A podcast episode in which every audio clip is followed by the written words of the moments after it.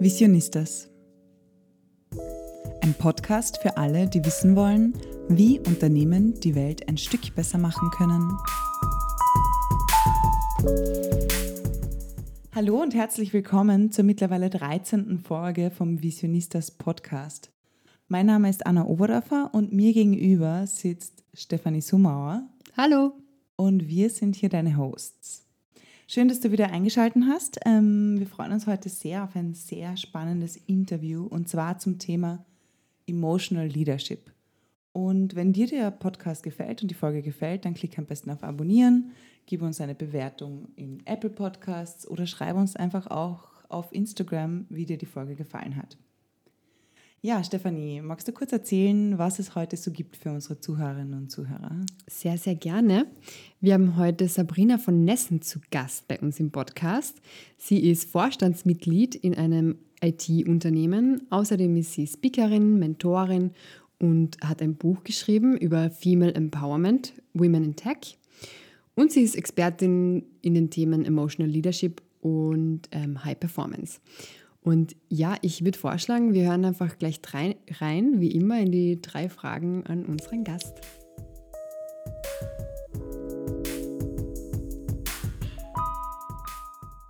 Mich inspiriert Menschen und Technologie und vor allem die Kombination aus beidem. Meine größte Vision ist, dass wir uns als Menschen besser verstehen und gemeinsam in eine menschliche und doch technologische Zukunft gehen. Die größte Herausforderung dabei ist, der Mensch selbst. Und ich selbst stelle mir dabei auch immer den, wieder das Bein. Ja, leider.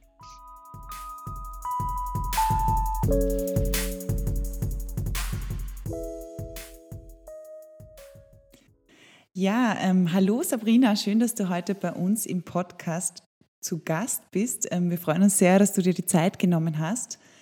Wie geht's dir denn heute so? Ja, ich sage Hallo, herzlichen Dank. Ich freue mich total auf das Gespräch. Wir haben super spannende Themen und mir geht es grandios heute, weil die Sonne hat geschienen den ganzen Tag und das macht ganz viel mit mir. Da ist die Laune von frühmorgens bis abends grandios. Insofern, ja, kann nur besser werden mit unserem Gespräch. Ja.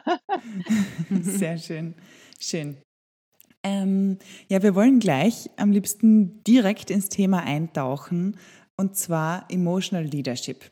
Kannst du vielleicht unseren Zuhörerinnen und Zuhörern kurz erklären, was ist emotionale Führung, Emotional Leadership und was ist der Unterschied zu klassischem Leadership? Sehr, sehr gerne. Also direkt ins Thema eintauchen äh, liegt mir total, weil ich sage immer, Smalltalk kann ich nicht. Ja, also dann, dann lieber gleich eins Eingemachte. Hm, ich fange mal mit dem, mit dem klassischen Leadership an. Ja, also ich habe äh, selbst BWL studiert, habe ein Executive MBA gemacht, schreibe gerade meine Doktorarbeit und habe sehr, sehr viel Führungsliteratur gelesen und finde es ehrlich gesagt grauenvoll, weil wir doch im Management und in der, in der Forschung ähm, oder sagen wir mehr in der Wissenschaft immer versuchen, Menschen in Kategorien einzuteilen, ja, und dann auch unser Verhalten anhand von irgendwelchen Führungsstilen, Grids und ähnliches vorherzusagen. So, diese Methode wirkt, wenn Folgendes ist und dann machst du Folgendes, ja. Und dann denke ich immer, nee, also das bildet doch die komplexe Wirklichkeit einfach nicht ab. Menschen sind unglaublich unterschiedlich. Es kommt auf die Situation an, die Stimmung des Tages an, das Thema an. Ja, und dann gab es mal irgendwann diese Idee der situativen Führung. Ja, und die finde ich sehr spannend, weil es wirklich sagt, okay, es sind mehrere Menschen daran beteiligt an dieser Führungssituation. Es gibt immer einen Rahmen, der das Ganze bestimmt. Und mir hat eins gefehlt. Das ist unsere innere Welt. Ja, weil wir glauben, wir sind rational. Wir glauben, wir planen, entscheiden, kontrollieren, haben jede Menge Management-Tools in der Führung. Hm. Am Ende sind wir zutiefst emotionale Wesen. Wir lassen uns triggern von Dingen, die in der Kindheit passiert sind oder in der Jugend. Ja, manchmal haben wir auch so ein bisschen einen Knacks weg, da nehme ich mich nicht aus. Ja, und dann reagieren wir besonders stark. Ne? kennt jeder von uns, da kommt so ein Trigger dahergelaufen und auf mhm. einmal, bam, da explodiert es in uns und dann habe ich sofort alle Management-Tools vergessen und bin wirklich nur noch Emotion. So, und das mhm. hat mir gefehlt an dieser situativen Führung, dass ich sage, wie schaut es denn in uns aus? Und was machen wir denn mit diesem komplexen Gebilde in uns, was Achterbahn mit uns fährt? Ja, wir müssen uns auch viel mehr nochmal nach innen richten und wirklich verstehen, wer wir sind als Menschen und was Emotionen mit uns machen. Und so bin ich auf das Thema gekommen vor einigen Jahren und habe auch dazu geforscht, was bedeutet denn überhaupt emotionale Intelligenz und hat das eine Relevanz in der Führung? Und das ist seither für mich ein total spannendes Thema. Ja, es ist ähm, mega spannend, weil man einfach auch nicht, sozusagen, man kann in die Menschen ja nicht reinschauen. Also jetzt dann, ah, okay, mit, du sagst, okay, man, es wird, man wird selbst getriggert und so weiter. Da, da kann ich noch sagen, okay, ich versuche mich zusammenzureißen und ich kann mich kontrollieren und so und kann noch daran arbeiten. Aber was ja schwierig ist, ist ja jetzt im Umgang mit ähm, Mitarbeiterinnen und Mitarbeitern so. Ich kann ja nicht reinsch reinschauen in die. Ich weiß auch nicht, gibt es irgendwie Beispiele, wie man sozusagen Emotional Leadership gut umsetzen kann in der, in der Praxis jetzt? Also was würdest du sagen, ist, ja, wie setzt man es um? Ja, wir suchen wieder nach Modellen, ne, an mhm. denen wir uns festhalten können, so nach dem, nach dem Knopf, wo man ja. sagen kann, ja, hier schalte ich jetzt mal an. Nee, so einfach ist es leider nicht. Und ähm, tatsächlich fängt es damit an, sich selbst sehr gut zu beobachten, ja. Und dann ähm, bekommen wir auch ein Bild davon, wie komplex die Welt eigentlich ist, ja, weil es gibt verschiedenste Emotionen, es gibt so Basisemotionen, Wut, Ärger, Freude, die auch international und interkulturell ähm, gleich sind und auch verstanden werden. Ja, also ich verstehe, wenn ein Mensch in Afrika äh, äh, Freude empfindet. Das mhm. kann ich sehen am körperlichen Ausdruck, an der Mimik, an den Lauten, äh, die er von sich gibt, selbst wenn ich die Sprache nicht verstehe. Ja. Und ähm, das ist auch so ein Thema, was mich beispielsweise an meinem Pferd sehr fasziniert. Ja, also wir sprechen ja ganz offensichtlich nicht die gleiche Sprache, aber er kann meine Körperhaltung so gut deuten, dass er weiß, ob ich gut oder schlecht drauf bin, bevor mhm. ich das überhaupt bewusst mhm. wahrnehme. Ja, also in dem Moment, wo wir uns begegnen, die Reaktion zeigt mir sofort, wie ich drauf bin. Nicht wie er drauf ist, ja. aber was ich für einen Tag hatte, ob ich gestresst bin, ob ich in mir ruhe. Und das, das können wir trainieren, indem wir uns stärker beobachten tatsächlich. Und das fängt an bei ganz normalen körperlichen Reaktionen. Es gibt Meetings, da bin ich schweißgebadet. Ja, nicht weil es körperlich anstrengend war, ganz klar, sondern weil mich immer wieder Dinge zum Kochen gebracht haben. Und mhm. da nochmal drüber nachzudenken und sagen, Menschenskind, was war denn da los? Warum hatte ich ein Thema so gepackt? Warum hatte ich einen Mensch so aufgeregt? Hat er dich an jemand erinnert, an eine Situation, die, die dir als sehr unangenehm im Gedächtnis ist? Irgendwas ist doch da passiert. Und das mal wirklich zu erarbeiten, ja, ich sage immer, die Psychotherapeuten fangen meistens an, sich selbst zu therapieren. Irgendwie findet, findet man es ja spannend, warum man überhaupt in das Thema einsteigt. Und so mm. ging es mir eben auch. Und dann kann man das versuchen, bei anderen zu erkennen. Und jetzt arbeite ich ja sehr viel mit, ähm, mit IT-Lern zusammen. Das sind jetzt nicht die extrovertiertesten Menschen. Ja, also die zeigen dir nicht auf dem Silbertablett, wie sie denn gerade drauf sind. Und da mal das äh, wirklich genauer hinzusehen und auch genauer hinzuhören. Wir hören auch so viel in der Stimme, ja, ob da Druck drauf ist, ja, das oder ob, ob da eine, eine gute Entspannung dabei ist. Voll. Ja, und das haben wir völlig verlernt, völlig, weil wir nur noch nach den Fakten schauen, dann fragen wir, du, wie geht's dir heute? Ah ja, gut, prima, dann können wir ja einsteigen. Mhm. Und da erwische ich mich manchmal auch. Ne? Also ich nehme mich bei all dem wirklich nicht aus. Ich bin da selbst mein bester Schüler. ja, wirklich mal genauer hinzuschauen und auch so ein so eine dahingeworfene Aussage nicht sofort zu akzeptieren, sondern noch mal zu überlegen, passt das zusammen, ja? Die wirklich die Körperhaltung, die Mimik, die Gestik, passt das zu der Aussage, die gerade getroffen wird? Ist es stimmig im Gesamtbild? Ja, oder ist da irgendwas, was mich veranlasst, nochmal nachzufragen? Also, mhm. nee, leider, den Knopf habe ich noch nicht gefunden, wenn ihn einer mhm. kennt. Ich mhm. freue mich über Feedback. Ja? ich, ich hätte ihn auch gern, sowohl für mich als auch für, für Mitarbeiter. Das Spannende ist für mich aber trotzdem, dass es ein Prozess ist und dass wir dazulernen können und wieder besser verstehen, wie wir als Menschen sind, warum wir Menschen sind, ja, und das geht für mich alles auf diesen Ursprung zurück. Ja, voll. Ähm, es ist ganz interessant, also weil du es mit der Stimme gesagt hast, das ist etwas, was mich schon sozusagen, also mein Leben lang begleitet, dass ich eigentlich ganz also ganz sensibel bin für Stimme. Und es kommt vielleicht mhm. daher, dass ich früher viel gesungen habe und viel mit meiner Stimme gearbeitet habe und so. Aber im, ich schaue immer zum Beispiel, also während andere sagen, Körpersprache hat jetzt dieses oder jenes gesagt, dann sage ich, die Stimme war aber total nervös oder total schwach oder mhm. so. Also egal, ob es jetzt eine Rede eines Politikers ist oder so, wo die Körperhaltung perfekt ist und die Stimme einfach schwach ist an dem Tag oder so, dann merkst du, okay, irgendwas passt da nicht. Und das ist etwas, wo ich mir total leicht tue, die Leute zu lesen an der Stimme. Und mhm. andere Sachen aber wieder schwieriger, ähm, ja, als schwieriger empfinde so. Ja. Dann kann man es lernen, indem man darauf achtet. Ne? Bei mir geht es, äh, mir geht es so mit dem Blick. Mhm. Es gibt Menschen, die können keinen Blick halten. Ja, die, mhm. die treten sehr selbstbewusst, sehr energisch auf, ja, aber wenn ich versuche, sozusagen hinter die Mauer zu schauen, dann weichen die mhm. mir immer aus. Dann geht der Blick immer im Kreis, aber die schaffen es nie wirklich, meinen Blick zu halten, ja. Und da fange ich dann an zu überlegen, okay, was steckt jetzt dahinter? Ist das wirklich nur vorgeschobenes Selbstbewusstsein? Ist derjenige vielleicht gar nicht so überzeugt von seiner Aussage, von seinem Thema? Ne? Also da darf man zumindest mal hinterfragen. Es kann einfach auch nur sein, dass dass ja der diejenige einfach mal abgelenkt ist in dem Moment. Um Gottes Willen, man soll es auch nicht übertreiben, ja. Aber mal zu hinterfragen kann nicht mhm. schaden, mhm. denke ich. Das heißt sozusagen, das ist einerseits das Lesen und dann aber ähm, dann in den Diskurs, ins Gespräch einfach zu gehen, wenn du sagst, einfach nur mal zu fragen oder ja, mit einer, mit einer hohen Wertschätzung Mhm. auch, ja. Ich denke, wir, wir durchleben gerade eine Phase, wo Emotionen ja täglich hochkochen. Ja, in der mhm. Familie äh, passieren Dramen, kleine und große, einfach weil wir auf engem Raum und so intensiv zusammen sind, wie wir das gar nicht mehr kennen. Dann kommt die Arbeit ins Leben. Auf einmal sprechen wir über Work-Life-Integration, ja nicht mehr über die Trennung des Ganzen. Und da passiert ja ganz viel mit uns. So. Mhm. Und das erstmal zu erkennen und dann auch mit einer hohen Wertschätzung dem anderen gegenüber das nochmal zu reflektieren, ja. Also nicht mit dem erhobenen Zeigefinger dann zu sagen, aha, ich erkenne, du bist so und so. ja, mhm. das wäre ja wieder eine Wertung, aber einfach zu sagen, ich lade dich ein in ein Gespräch, wenn du dich öffnen möchtest, ja, stehe ich dafür zur Verfügung.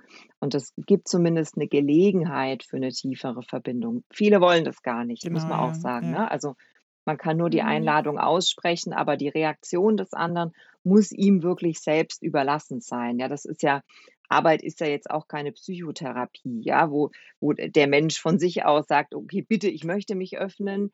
Es ist in Ordnung, wenn, wenn Menschen ihre Gedanken und Gefühle für sich behalten. Aber wenn jemand den Austausch, Austausch sucht, ja, dann kann ich dazu einladen und mich selbst öffnen und dann auch dran arbeiten, das finde ich ganz spannend. Das ist eben in der emotionalen Intelligenz ein ganz wichtiger Faktor zu sagen, wo ist denn ein Stopp? Ja, also ich erkenne, da kommt eine Emotion daher, die wallt so richtig in mir hoch.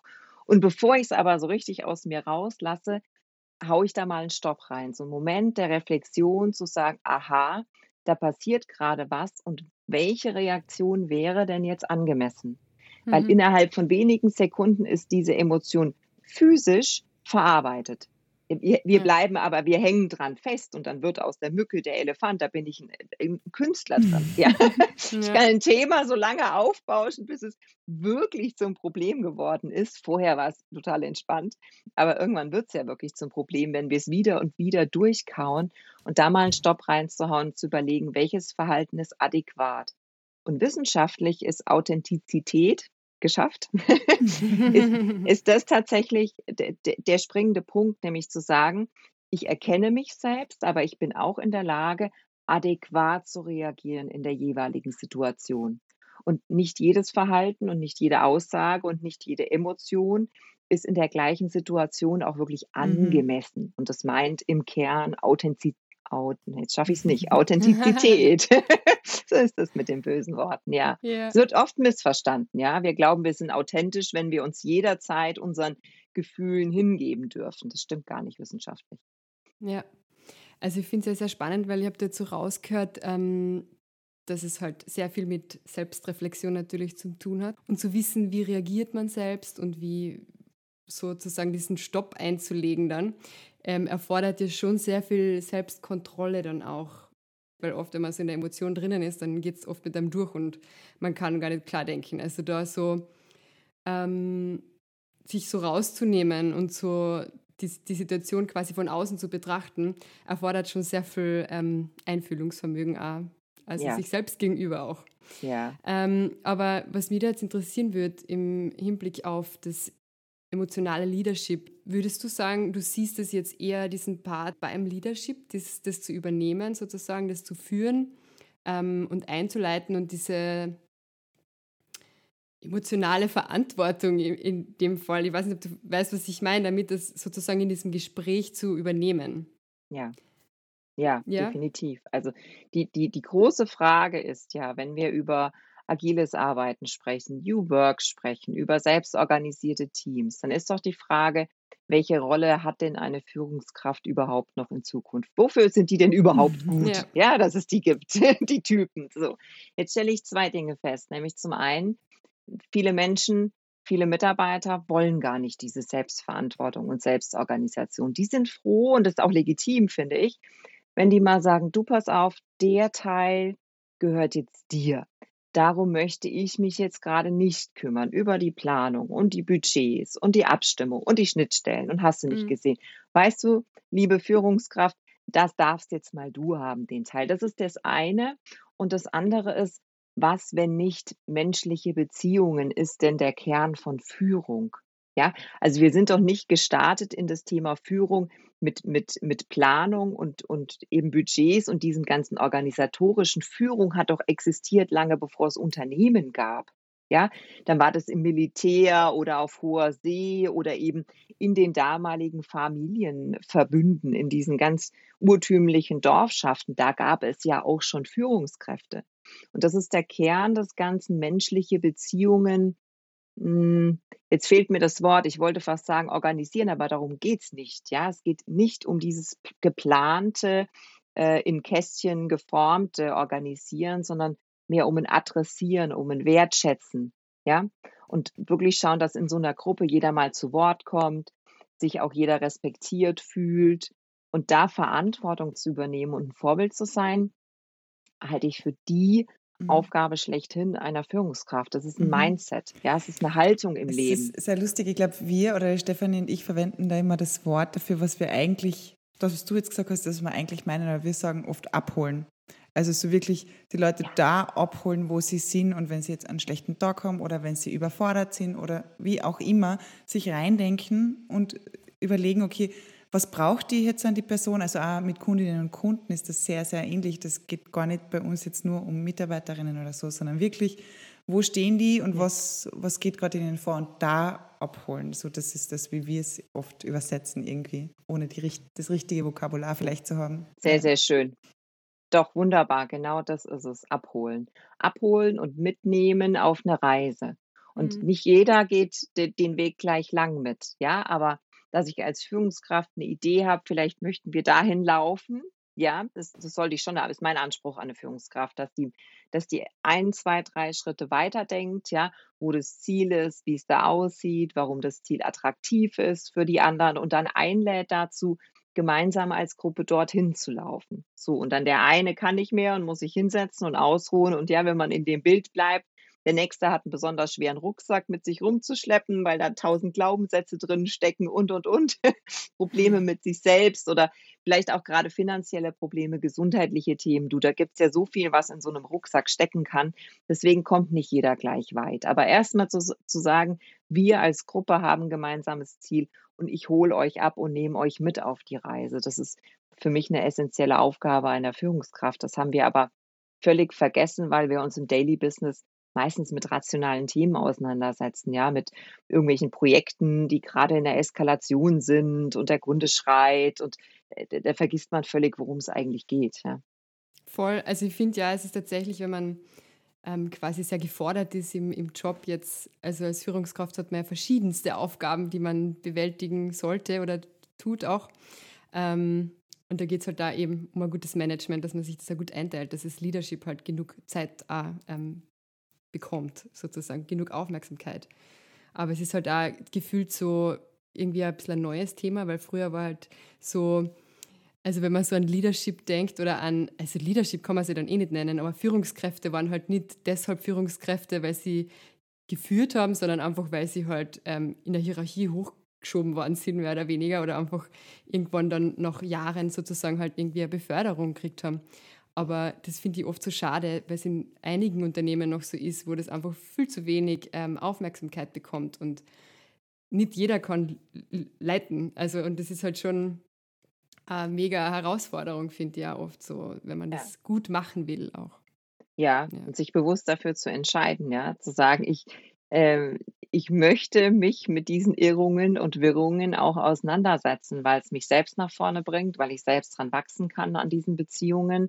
Es ist nämlich harte Arbeit. Also ich will jetzt gar nicht schönreden. Ne? Also das ist nicht so ein bisschen an der Oberfläche mhm. Schönwetterführung. Ja, da geht es ja manchmal wirklich ans Eingemachte. Und es gibt, gibt Tage, da bin ich abends wirklich kaputt.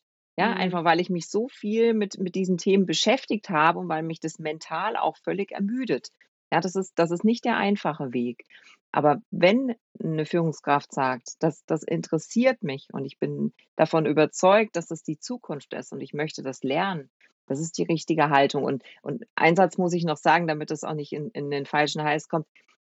Ich denke schon, dass es ein Handwerkszeug braucht in der Führung. Ja, mhm. also man, diese Managementmethoden haben schon irgendwo einen Sinn gehabt. Ja, und wenn man da achtsam damit umgeht und sich wirklich den Kern rauspickt und nicht sklavisch diese Methoden durchdekliniert, hat das alles durchaus, durchaus einen Sinn, dass man das mal lernt. Mhm. Ja, wie ein Projektmanagement funktioniert oder wie Prozesse gut aufgebaut werden, wie ein Unternehmen skalieren kann, wie eine Strategie sein kann. Das mal zu lernen schadet überhaupt nicht. So. Und wenn man das Intus hat, darf man es auch wieder ein Stück weit vergessen und nach Bauch handeln. Das, da bin ich davon überzeugt. Und dann kommt eben der Mensch wieder ins Spiel. Es sind beide Seiten. Aber es ist eben nicht, wie du sagst, der fachlich Beste wird irgendwann zur Führungskraft. Das ist ja fatal. Man äh, verliert einen tollen Mitarbeiter und mhm. hat eine mhm. schlechte Führungskraft. Was habe ich mhm. denn dann gewonnen? Ja. Also und keiner wird glücklich in der Beziehung dann, ja. Das ist ja ganz dramatisch. Ja, also das Thema emotionale Intelligenz ist ja auch etwas, was jetzt nicht jedem und jeder auch so liegt. Also das ist ja ähm, schon, also manche können es besser, manche können es nicht so gut. Gibt es ja irgendwie irgendwelche Tricks, die du irgendwie mitgeben könntest, wie man das besser lernen kann? Also die Veranlagung haben, haben wir alle. Davon bin ich nicht nur überzeugt, sondern es ist biologisch erwiesen. Ja? Emotionen sind verankert in bestimmten Gehirnarealen und die, die laufen ab, ob du das willst oder nicht. Punkt um Ende aus. Ja? Und das ist jetzt nicht, der eine hat mehr davon im Gehirn und der andere weniger, sondern das ist gleich verteilt zwischen Männlein und Weiblein, zwischen Kulturen und Nationen. Das ist, das ist tatsächlich überall gleich vorhanden. Die Frage ist, wie gut wir den Zugang dazu bekommen. Ja, das, äh, wie immer beim Lernen äh, geht es um die Bereitschaft im ersten Moment. Also bin ich gewillt, mich dem Thema überhaupt zu öffnen und finde ich, finde ich den Kanal und das Umfeld, wo ich gerne lerne. Und die einen lernen, lernen gerne online und für sich, die nächsten tauschen sich gerne aus in der Gruppe, gehen in der Mastermind oder brauchen dieses, dieses ähm, ja, sich, sich auch gegenseitig Rechenschaft abgeben, um vorwärts zu kommen. Da möchte ich überhaupt keinen pauschalen Tipp abgeben, außer sich wirklich zu fragen, wie lerne ich denn gut? Ja, interessiert mich das Thema? Wenn nein, dann braucht man gar nichts lernen, weil da hat man es übermorgen auch schon wieder vergessen. Das verankert sich ja nicht. Ja, dann, dann lieber sein lassen, ehrlich gesagt. Wenn ein Interesse da ist, dann wirklich mal bewusst fragen, in welchem Umfeld kann ich gut lernen? Ja, lieber für mich, lieber unter anderen, in welchem Tempo, was kann ich überhaupt an Zeit frei machen? Welches Medium passt mir gut. Im Moment ist es äh, vorrangig online, das ist schon klar. Trotzdem gibt es da ja unterschiedliche ähm, ja, Setups, wie man lernen kann. Und ob man jetzt einen Kurs macht oder eben doch in einer, in einer Gruppe diskutiert, ist schon sehr unterschiedlich. So, und dann geht es viel um eine, eine situative ähm, wie soll ich eine Simulation sozusagen. Ne? Also wir stellen uns vor, wir haben eine bestimmte Situation, dann spielt man das vielleicht auch mal so ein bisschen schauspielerisch durch, äh, mhm. durch um, um, da reinzukommen ins Thema und, und äh, versucht so zu reagieren wie im Tagesgeschäft, was natürlich mhm. nie vollständig funktioniert, weil wir die Realität ja nicht in der Simulation abbilden können. Aber wir bekommen ein Gefühl davon, ja, wie sich es anfühlen könnte in der jeweiligen Situation und überlegen dann, was könnte ich denn jetzt machen? Ja, das ist so, das, das ist ähnlich wie dieses Vier-Ohren-Modell. Ja, der, der Mann sagt, das Bier ist leer. ja, da gibt es ja nun mal auch ganz unterschiedliche ähm, Möglichkeiten, das zu interpretieren oder die Ampel ist rot, ja. Also mhm. das sind ja erstmal nur Aussagen und wir, wir interpretieren äh, eine Bedeutung hinein. Ähnlich ist das mit den Emotionen auch. Das heißt, erstmal zu lernen, welche unterschiedlichen Deutungsmöglichkeiten gibt es, welche Handlungsalternativen habe ich. Das lässt sich sehr gut in einem Gespräch oder eben in der Gruppe erarbeiten, wenn die Bereitschaft da ist. Und die fehlt tatsächlich mhm. manchmal. Es ist jedenfalls sehr, sehr spannend. Also das ganze Thema, es ist, ich glaube, wir könnten Stunden drüber reden. Ähm, was mich aber voll interessiert, also du hast schon kurz gesagt, du bist ähm, Vorstandsmitglied in einem IT-Unternehmen. Und jetzt frage ich mich, ist es sozusagen, wie ist es, du kommst aus der IT-Branche, also immer schon, du hast gesagt, immer schon typische Männerberufe und so gemacht. Wie ist es dazu gekommen, dass du dich jetzt dann mit einem etwas kon konträren Thema so auseinandersetzt? Also war da irgendwie ein Auslöser oder war das einfach nur was, wo du gesagt hast, tagtäglich mir fehlt da jetzt das? Nee, da hast du schon gut erkannt, wie ich vorhin gesagt habe, Psychotherapeuten haben irgendwann mal angefangen, sich selbst zu therapieren. Das war bei mir nicht anders. Eine ähm, ne, ne lange Geschichte, ganz kurz gefasst. Ähm, ich bin sehr, sehr früh Führungskraft geworden. Ähm, mein Antreiber waren immer Geld, Macht und Status. Ja, ich komme aus einem Arbeiterhaushalt, bin sehr dörflich aufgewachsen. Wir hatten nie Geld. Ich war extrem schüchtern, bin immer noch introvertiert. Das hat sich nicht geändert, aber ich war damals sehr, sehr schüchtern und auch kein hübsches Kind. Kommt noch erschwerend hinzu, was in der Jugend richtig fies wird. Und irgendwann habe ich entschieden, das hört jetzt auf. Ja, und ich werde daraus gehen in die Welt und werde erfolgreich sein und viel Geld verdienen. Punkt um. So. Das war eine, eine, eine feste Entscheidung, einfach aus einer Wut heraus. War so wütend, ja, dass jeder gesagt hat, du kannst nicht und schau dich an und wer bist du? Und selbst wenn man es nicht gesagt hat, es kommt ja unterschwellig durch. Ja, gerade in der Kindheit und Jugend, wenn man da feinsinnig ist, sensibel ist für seine Umwelt, ja, dann, dann mhm. trägt man einen ganz schön großen Rucksack auf einmal mit sich rum. Bin sehr jung in die Führung gekommen, wusste überhaupt nicht, was ich tat, ja, habe mich von irgendwelchen Coaches beraten lassen mit Managementstilen, ja, wie ich jetzt zu reagieren habe und habe das auch getan und war hm, objektiv gesehen erfolgreich. So, mhm. ja, also mein, mein Team hat tolle Ergebnisse abgeliefert, die Projekte haben immer funktioniert, so wie sie sollten, habe alle alle Regeln eingehalten. Also äh, objektiv gesehen war alles prima und ich war so auf dieser Erfolgswelle und habe mich dann von Mal zu Mal irgendwie auch unbesiegbarer gefühlt. Ja, da gerät man sehr, sehr schnell in so einen Ego-Trip rein, muss ich sagen, ja. Ähm, und das hat mir damals keiner reflektiert. Kein Coach, kein Berater, keine andere Führungskraft zu sagen, du hör mal in dich rein. Ich wäre auch nicht bereit gewesen dazu, muss ich sagen. Mhm. So, und auf dieser Erfolgswelle habe ich damals entschieden, jetzt wäre es noch cool, ein eigenes Unternehmen zu haben, habe nebenberuflich mit meinem damaligen Lebensgefährten gegründet, in der traditionellen Branche in Rumänien und in Deutschland. Ich war damals 25 ungefähr, also Anfang, Mitte 20. Und ähm, ja, hat super mhm. funktioniert. Das Unternehmen war wieder erfolgreich, objektiv gesehen. Was halt gar nicht funktioniert hat, war die Beziehung gleichermaßen. Ne? Also wir haben uns völlig vergessen in diesem Unternehmens- äh, und Karrierekonstrukt. Wir haben eben nicht hingehört, was wir wollen, ähm, mhm. ob wir noch miteinander sind. Und ähm, ich habe mich dann entschieden zu gehen aus der Beziehung, weil ich mir nicht mehr zu helfen wusste und äh, hatte aber vergessen, sozusagen meine Finanzen vorher zu sortieren. Heißt, mein gesamtes Geld und mehr als ich hatte, äh, steckte in dem Unternehmen. Mhm. So. Und als ich entschieden habe zu gehen, habe ich auch entschieden, ähm, neu anzufangen mit einem Berg Schulden. Ja, und, und bin damals dann Ende 20 sehr, sehr reumütig bei meinen Eltern wieder eingezogen, mhm. Äh, im dörflichen mhm. Arbeiterhaushalt, wo ich ja unbedingt weg wollte, mit einem riesen Berg Schulden. Und dann kamen sehr, sehr schwere Nächte, muss ich sagen. Mhm. Ja. Ähm, und erstmal waren alle anderen schuld. Also erstmal habe ich nicht erkannt, dass das in irgendeiner Weise mein Fehler gewesen sein könnte, ja, sondern alle anderen waren schuld. Die Berater, äh, die mir den falschen Tipp gegeben haben und das Umfeld und weiß der Geier. Also ich war da sehr, sehr im Selbstmitleid gefangen.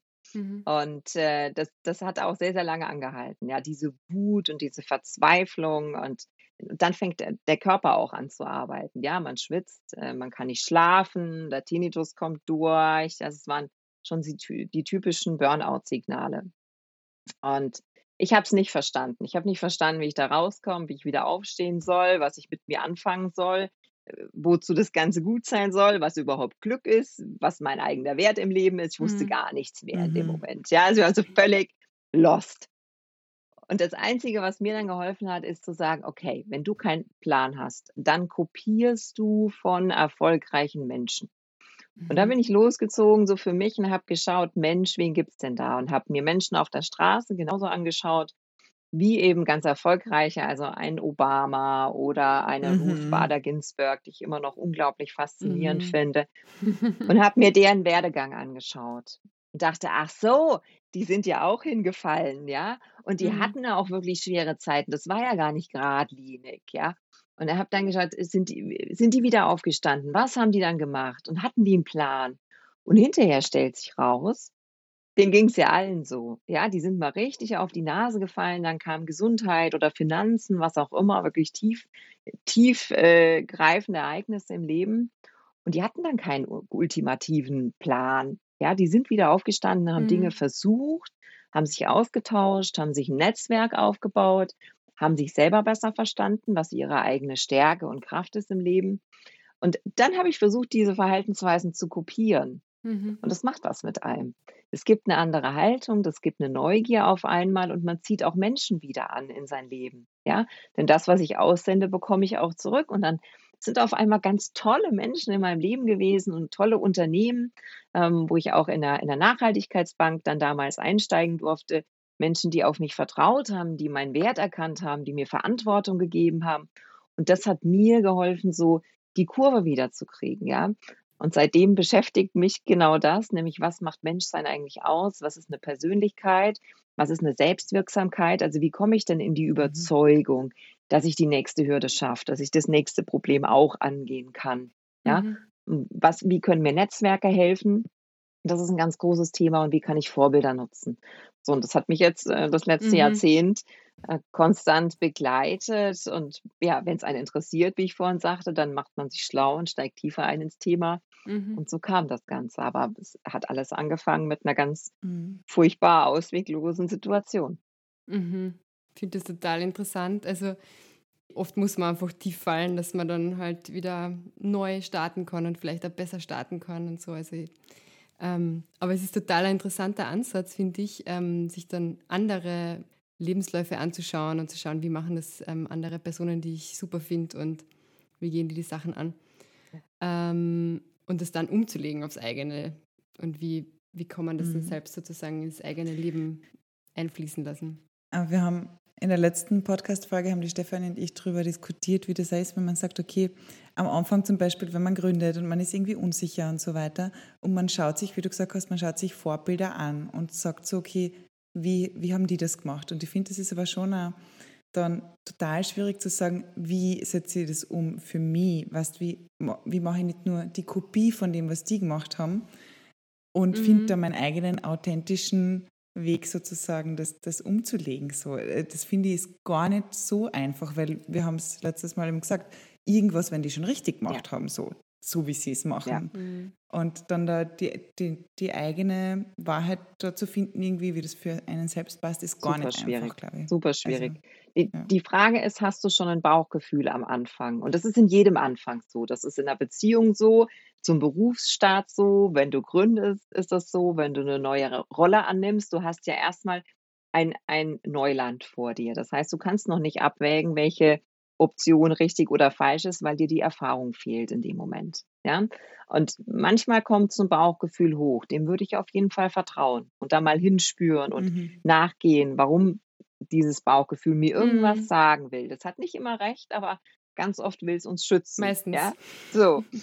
Und wenn ich noch gar kein Feeling habe, dann bin ich sehr dafür, Dinge auszuprobieren. Ja, und da kann es helfen, wirklich einfach mal etwas zu probieren, was ein anderer schon erfolgreich umgesetzt hat oder auch, wo er gescheitert ist, aber einfach einen dieser breiten Pfade zu gehen. Ja, also wie wenn wir wandern gehen, wir, wir können ja erstmal dem breiten Pfad folgen. So, und dann kommen Abzweigungen links und rechts.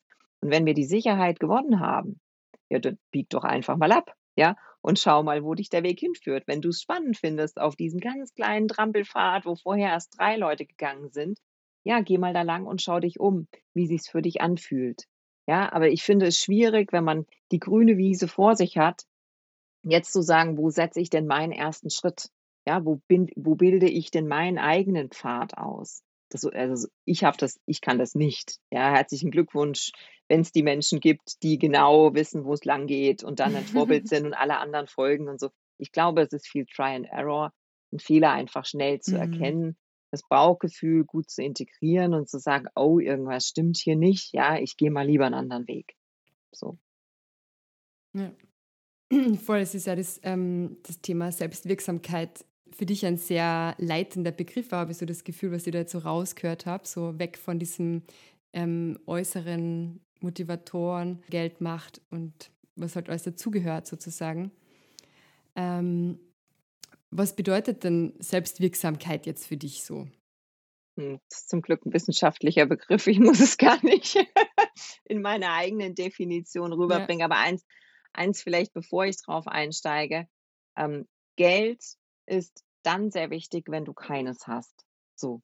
Und das, das ist ein Fakt. Deshalb Menschen, die wirklich unter einer, einer bestimmten Einkommensschwelle leben, für die hat Geld einen enormen Stellenwert im Leben. Da dreht sich alles um dieses Thema und es ist die, hat die zentrale Aufmerksamkeit. Das ist mhm. völlig normal. Man sagt wissenschaftlich, es gibt so eine Schwelle bei etwa 75.000 Einkommen im Jahr. Danach macht Geld einfach nicht mehr glücklich. Ja, sondern dann geht es wirklich um einen Sinn, um eine Selbsterfüllung, um die Suche nach dem Glück und ähnlichem.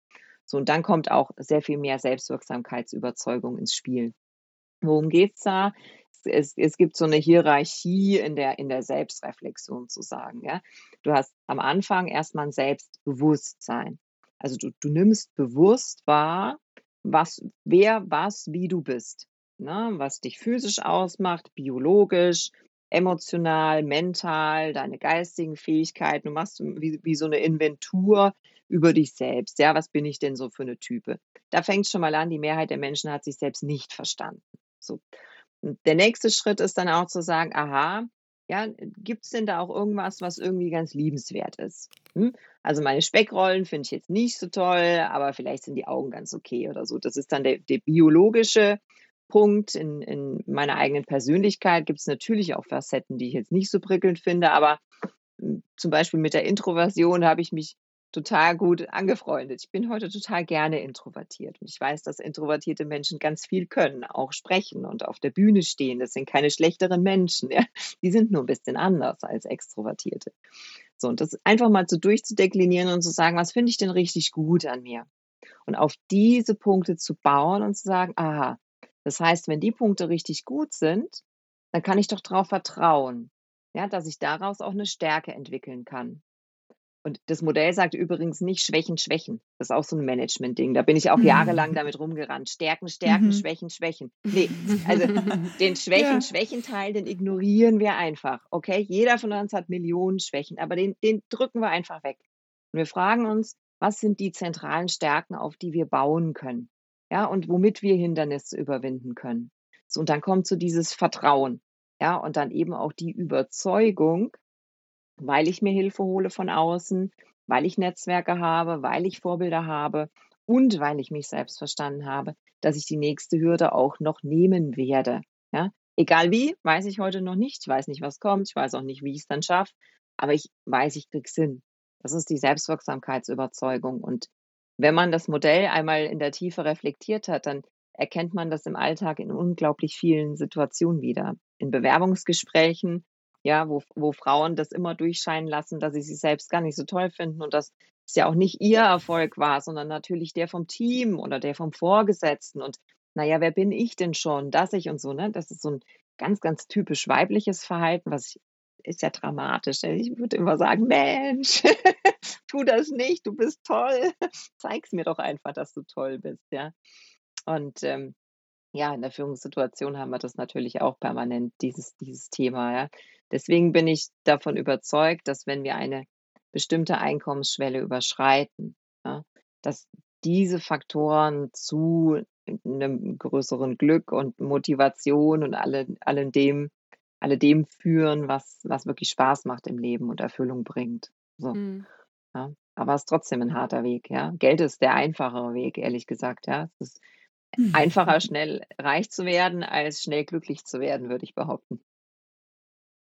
Gut, Jetzt kann man sich ja fragen, wenn es am Ende des Tages nur um Glück und Erfüllung und den Sinn im Leben geht, welchen Stellenwert hat denn Leistung noch in unserem Leben? Ich bin so aufgewachsen und so geprägt von meinen Eltern, dass es sehr drauf ankommt, abzuliefern. Ja, mein Vater ist Handwerker und da habe ich heute noch einen hohen Respekt davor. Das gibt ja so ein Handwerker-Ethos. Ja, wirklich die Mauer ist gerade und es ist sauber verputzt. Also die haben einen ganz, ganz hohen Anspruch an ihre Arbeit, der mich heute noch fasziniert, weil sie bekommen ja fast kein Geld dafür. So mit diesem Mindset bin ich aufgewachsen. Das hat mich sehr stark geprägt. Und ähm, gerade in den ersten Jahren habe ich ja gesagt, ich war sehr, sehr leistungsorientiert. Es ging mir nur um Zahlen, Daten, Fakten, darum, etwas abzuliefern. Und Qualitätsanspruch, der prägt mich heute schon immer noch.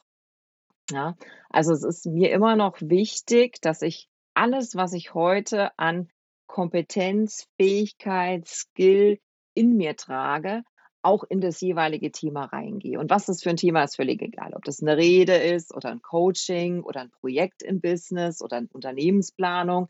Alles, was ich jetzt gerade weiß, will ich damit reingeben, ja, mit, mit meiner ganzen Leidenschaft und Liebe. Das heißt, es ist schon eine Form von Leistungsorientierung. So.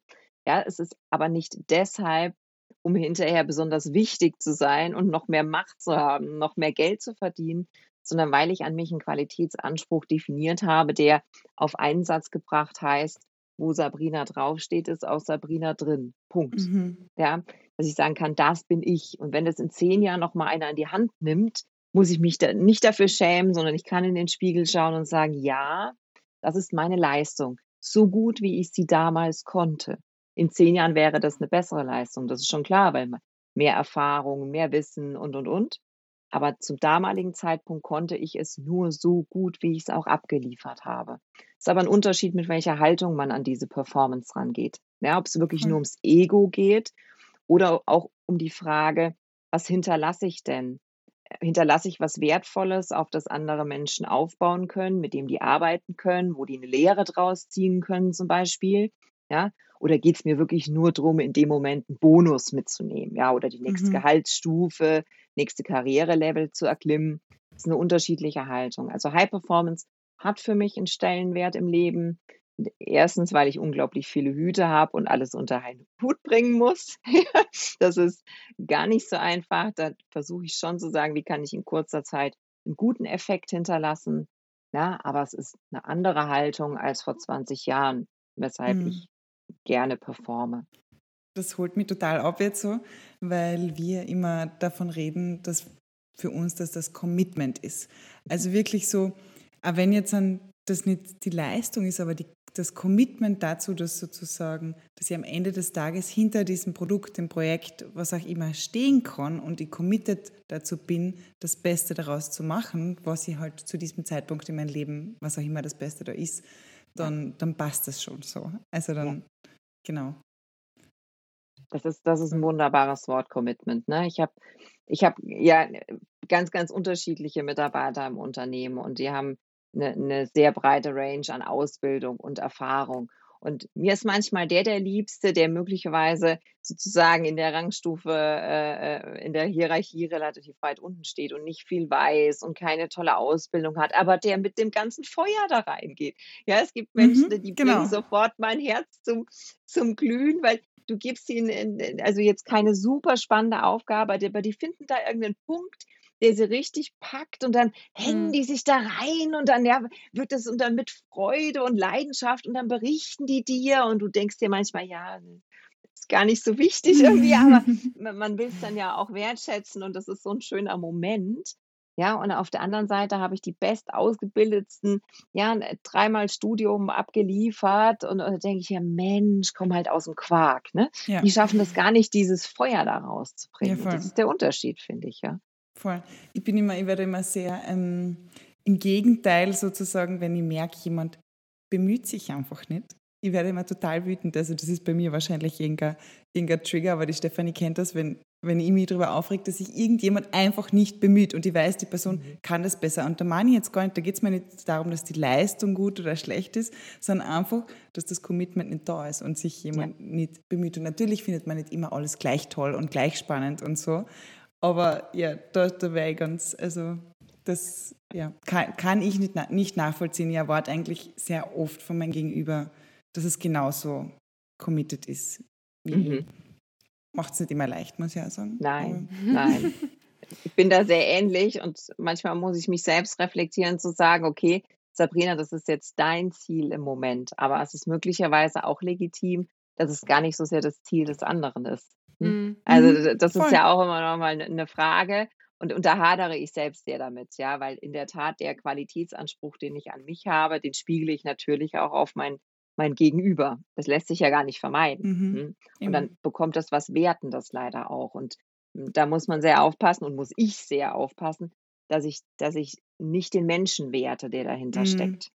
Ja, weil hm, ich kann kritisieren, dass eben das Commitment fehlt oder bestimmte Ergebnisse nicht erfolgen, aber ich möchte davon immer trennen, der Mensch, der dahinter steckt. Ja, weil den kann ich nicht bewerten und will ich auch gar nicht. Mhm. Ich kenne ja gar nicht die ganze Geschichte. Wir kennen ja immer nur einen ganz, ganz kleinen Ausschnitt ja, von dem Menschen. Das ist echt schwierig. Ja, ich sage ja, also ich mhm. bin da selbst mein bester Schüler in dem Thema. Ja, voll. Aber ich glaube, bei dem Thema es ist ähm, man, man ist ja nie fertig. Also du mhm. kannst nicht einmal sagen, ich lerne jetzt an Emotional Leadership und dann bin ich fertig, sondern es ist ja ein ständiger Prozess, ein laufendes Selbstreflektieren und so. Also es ist ähm, ja herausfordernd. Damit kann man sich noch Jahrzehnte beschäftigen, mhm. ganz bestimmt. Voll. Ja, das war so ein tolles Gespräch, total aufschlussreich. Wir könnten noch Stunden weiterreden, glaube ich, über dieses Thema. Vor allem, weil es einfach auch uns als ähm, Gründerinnen und Unternehmerinnen total ja, interessiert auch einfach. ähm, aber jetzt zum Abschluss ähm, würde ich dich noch bitten, hast du vielleicht noch drei Tipps, die du unseren Zuhörerinnen und Zuhörern mitgeben könntest, die sich mit dem Thema Emotional Leadership ein bisschen näher auseinandersetzen möchten? Ja, auf, auf jeden Fall, das werden jetzt keine großen Überraschungen sein, aber ich äh, versuche es mal ganz praktisch zu machen. Erstens, lern deine eigene Persönlichkeit kennen. Ja, also was macht dich aus? Wer bist du? Warum bist du gut? Und es gibt einen Persönlichkeitstest, den ich total mag, weil er witzig ist und mit einem Augenzwinkern und trotzdem in gewisser Weise wissenschaftlich fundiert. So, wenn jetzt hier ein Forscher zuhört, der wird mir jetzt lang und breit erklären, dass das wissenschaftlich nicht hundertprozentig ist. Ja, mag alles sein. Völlig wurscht. Okay, er ist witzig und er ist schön. und er heißt äh, 16 Personalities, also 16 mhm. Personalities. Und ähm, den haben wir in der Familie gemacht, auch mit den Kindern. Und wir hatten so Spaß, weil dann so Momente aufkamen zu sagen, ach so, deshalb hast du damals so reagiert. ja? Mhm. Und das mal einfach als, als spaßige Übung gerne auch in der Gruppe zu machen, verrät so viel über uns. Und wir ertappen uns dann manchmal in Situationen, einfach, es macht wirklich Spaß und es ist der Weg, auf, ja, auf, äh, auf eine Reise hin zu sich selbst. Es ist ein Anfang, ja, ein erster Schritt. Das zweite ist Vorbilder suchen und ich rate dazu, den Blick da sehr, sehr weit ähm, zu öffnen. Vorbilder können sein Vorgesetzte, Kollegen, Mitarbeiter, können aus einem privaten Umfeld kommen oder können exponierte Persönlichkeiten sein, ja, Menschen aus äh, ja, aus, aus Funk und Fernsehen, ähm, aus der Politik, aus der Wirtschaft oder oder.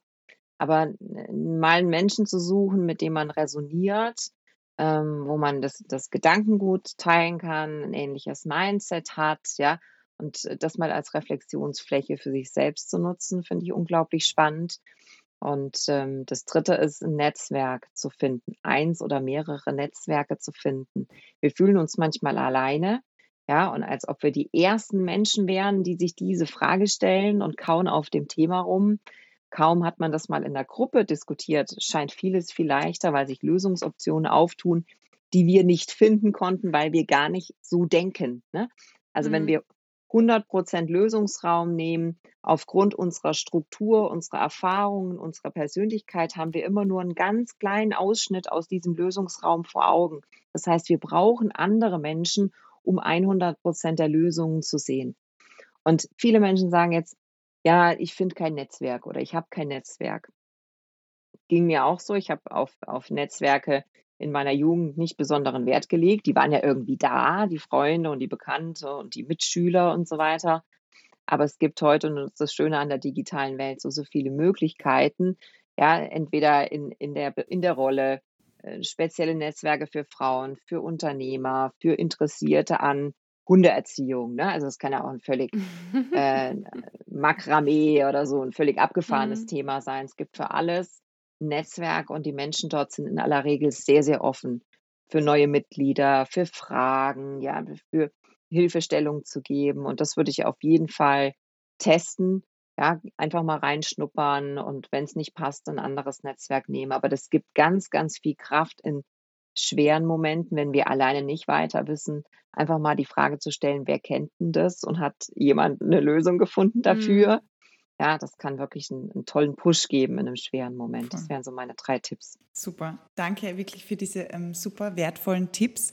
Ähm, wenn jetzt jemand unserer Zuhörerinnen und Zuhörer noch sagt, ich würde gerne mehr erfahren über die Sabrina, wo, wo kann man das tun? Wo kann man mehr zum Thema lernen? Was, wie kann man mit dir in Kontakt bleiben oder von dir lesen? Das ist total einfach, weil meinen Namen gibt es genau einmal im Universum. Wow. Ich, ja, ja, den, den gibt es nicht nochmal. Ähm, gerne auf dem Social Media Kanal eurer Wahl. Ich bin da überall vertreten, unterschiedlich intensiv. Ähm, ja, oder gerne auch einfach mal eine E-Mail schreiben. Ne? Also wenn eine Frage besteht, ich freue mich immer über den Austausch mit Menschen. Ja, einfach weil es mich weiterbringt, weil ich neue Fragen kennenlerne, vielleicht auch neue Antworten kennenlerne. Ich würde mich sehr freuen. Sehr schön. Fein. Dann vielen, vielen Dank für die Zeit. Dankeschön. Ich danke euch, es hat mir Spaß gemacht, waren äh, mhm. genau meine Themen. Hier war toll vorbereitet und ja, danke euch. Ja, das war wirklich ein cooles Gespräch gerade mit der Sabrina. Wir sind total inspiriert und hoffen, dass es auch dir gefallen hat und du dir was aus dem Gespräch für dich mitnehmen hast können voll. Also ich habe ganz viele Themen gehabt, die irgendwie total mit mir resoniert haben, in, in unserer Rolle als Führungskräfte sozusagen. Mhm. Also wirklich, wirklich cool. Und ja, wenn es dir auch so gut gefallen hat, dann freuen wir uns natürlich, wenn du uns wieder mal schreibst. Auf Facebook, äh, Facebook haben wir nicht, auf LinkedIn, auf Instagram oder den Podcast abonnierst und ihn bewertest auf Apple Podcasts. Ja, schön. Jetzt haben wir zum Abschluss noch gelacht. Ähm, wir hoffen, wir hören uns in zwei Wochen wieder und bis dahin alles Liebe. Ciao.